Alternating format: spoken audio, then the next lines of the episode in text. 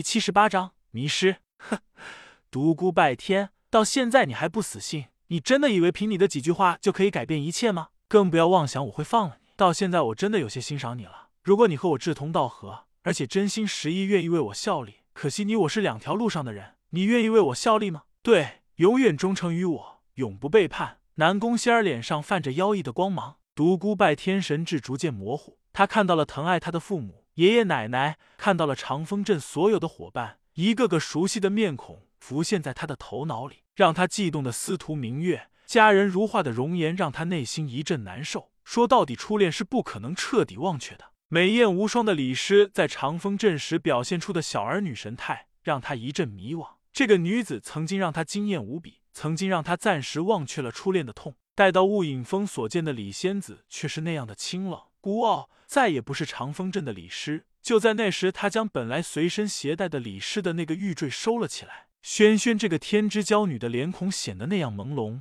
仿佛有蒙蒙雾气遮住了她的容颜。一阵风吹过，雾气一瞬间散去，又刹那间聚合。独孤拜天震惊了，他看到了一副让他迷失了自我的容颜。可是当雾气再次聚合时，他却什么印象也没有留住。神秘而又恐怖的地下宫殿，让他的灵魂在震颤。开元城李府王级高手的大战让他如痴如醉，在李府结交的一帮朋友让他一阵感动。冷雨的容颜浮上他心头的刹那，他感觉一阵悔愧。这是一个任性的少女，正是因为她的任性和骄傲，对他穷追不舍，导致了他最后的烈焰。他发自内心感觉对不起这个女子。他又一阵迷惘。我很少会为做过的事情而后悔，难道这是临时即将消逝前的忏悔吗？柳如烟是一个让他有些害怕的女子。参加完战天金元大会后，他曾去过一次望月城，去看沙儿习武的静静。这个正统的女子却明确的暗示了他喜欢他，吓得他仓皇而逃。也许柳如烟现在还为此伤心吧。老骗子这个地境高手给了他一个惊喜，这将是他的王牌教师爷。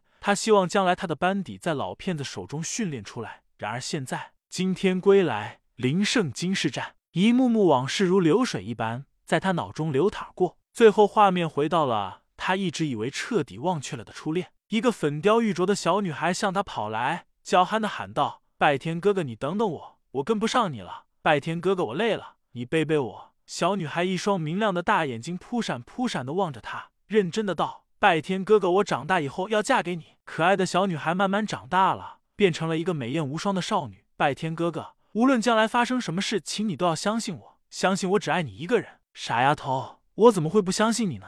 未来谁也不知道会发生什么，我怕你会误会我，怕你不听我的解释，怕永远的失去你。拜天哥哥，我不奢求你永远爱我，但我要你永远相信我，永远相信我，永远相信我只爱你一个人。忽然，少女变得凄然。拜天哥哥，你没有相信我，你不相信我了，你不再信任你的月儿了。独孤拜天内心一阵剧痛。后来这些画面不是现实中所发生过的，他知道这是他潜意识里所希望的。他希望司徒明月是有苦衷的，但希望永远不能够成为现实。现实是残酷无情的。独孤拜天渐渐失去了知觉，南宫仙儿美艳无双的容颜一脸灿烂，看着已失去知觉的独孤拜天道：“你这个人虽然很强大，很可怕，但注定只能是我的一件工具。”哼，有了这个强大的工具，南宫仙儿满面春风，领着面无表情的独孤拜天回到了前院大厅。屋中只有南宫无敌和南宫英雄两人。爷爷，你们看，这将是南宫世家未来的无敌战将，大陆未来的武圣天，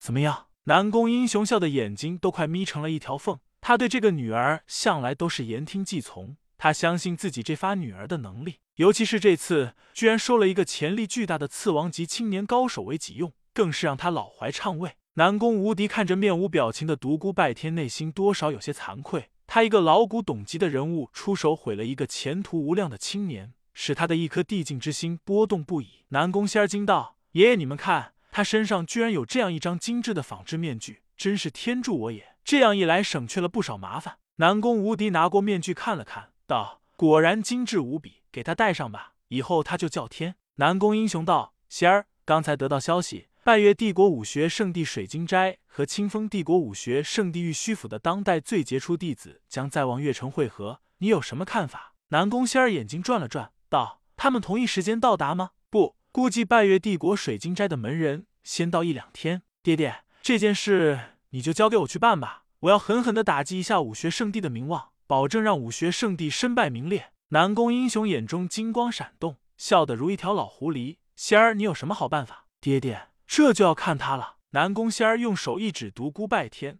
道：“如果水晶斋当代最杰出的女弟子被人拐上床，而又有我这个南宫世家的名门弟子发现，不经意的呼来一些人去救圣门弟子，然后有意无意间的加以渲染。”南宫仙儿一脸灿烂，美的像个仙子，纯洁的像个天使。南宫英雄连连点头：“好，好，就是便宜独孤拜天这个小子了。那个玉虚府的弟子怎么办？凭着对自己女儿的了解，他知道玉虚府的弟子也不会好受。”当我们收拾完水晶斋的弟子时，再将玉虚府的人杀死在妓院里，这样做会不会太明显？两大圣地的门人同时有辱门规，很容易让人起疑。放心吧，爹爹，到时我会随机应变的。南宫无敌一直闭着眼，对这父女两人的对话没发表什么意见。南宫英雄和南宫仙儿明白此时这个地级高手的心情，他不屑于做，但为了整个南宫世家的霸业，他又无法阻挡。南宫仙儿带着面无表情的独孤拜天秘密的来到了望月城，这是信仰月之女神的圣城。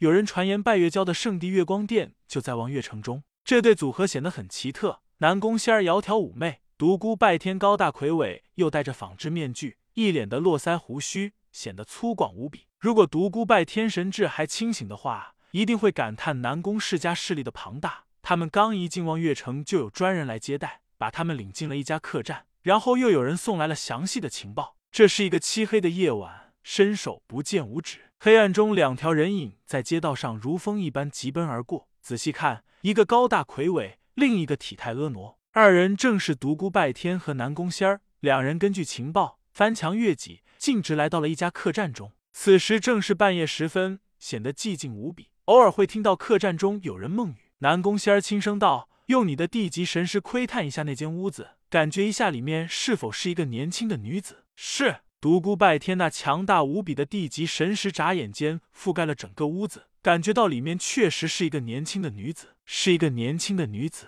独孤拜天说话的语气有些机械，用你的地级神识牢牢的将她锁定，给悄悄走过去，把这个撒进屋中。说着，南宫仙儿给了他一包药粉。有谁会想到清风帝国的第一美女南宫世家的小公主会在这里教唆人干出这样的事情呢？南宫仙儿仿佛已看到了五大圣地陆续身败名裂，嘴角不禁露出笑意。屋中的少女被独孤拜天强大的地级神识锁定后，失去了往日敏锐的灵觉，药粉被无声无息的撒进了屋中。独孤拜天又悄悄的退回了南宫仙儿的身旁，恭候命令。过了一盏茶时间，南宫仙儿轻轻的走了过去，打开了窗户。又过了好长时间，等屋中的药效过后，才领着独孤拜天走进了屋中，擦他点燃了蜡烛。床上如睡海棠般躺着一个少女，少女面相里看不清容颜，但从背后望去，那优美的曲线就已勾画出了一幅惊心动魄的美。少女一小截手臂露在背外，凝肌玉肢，美的让人晕眩。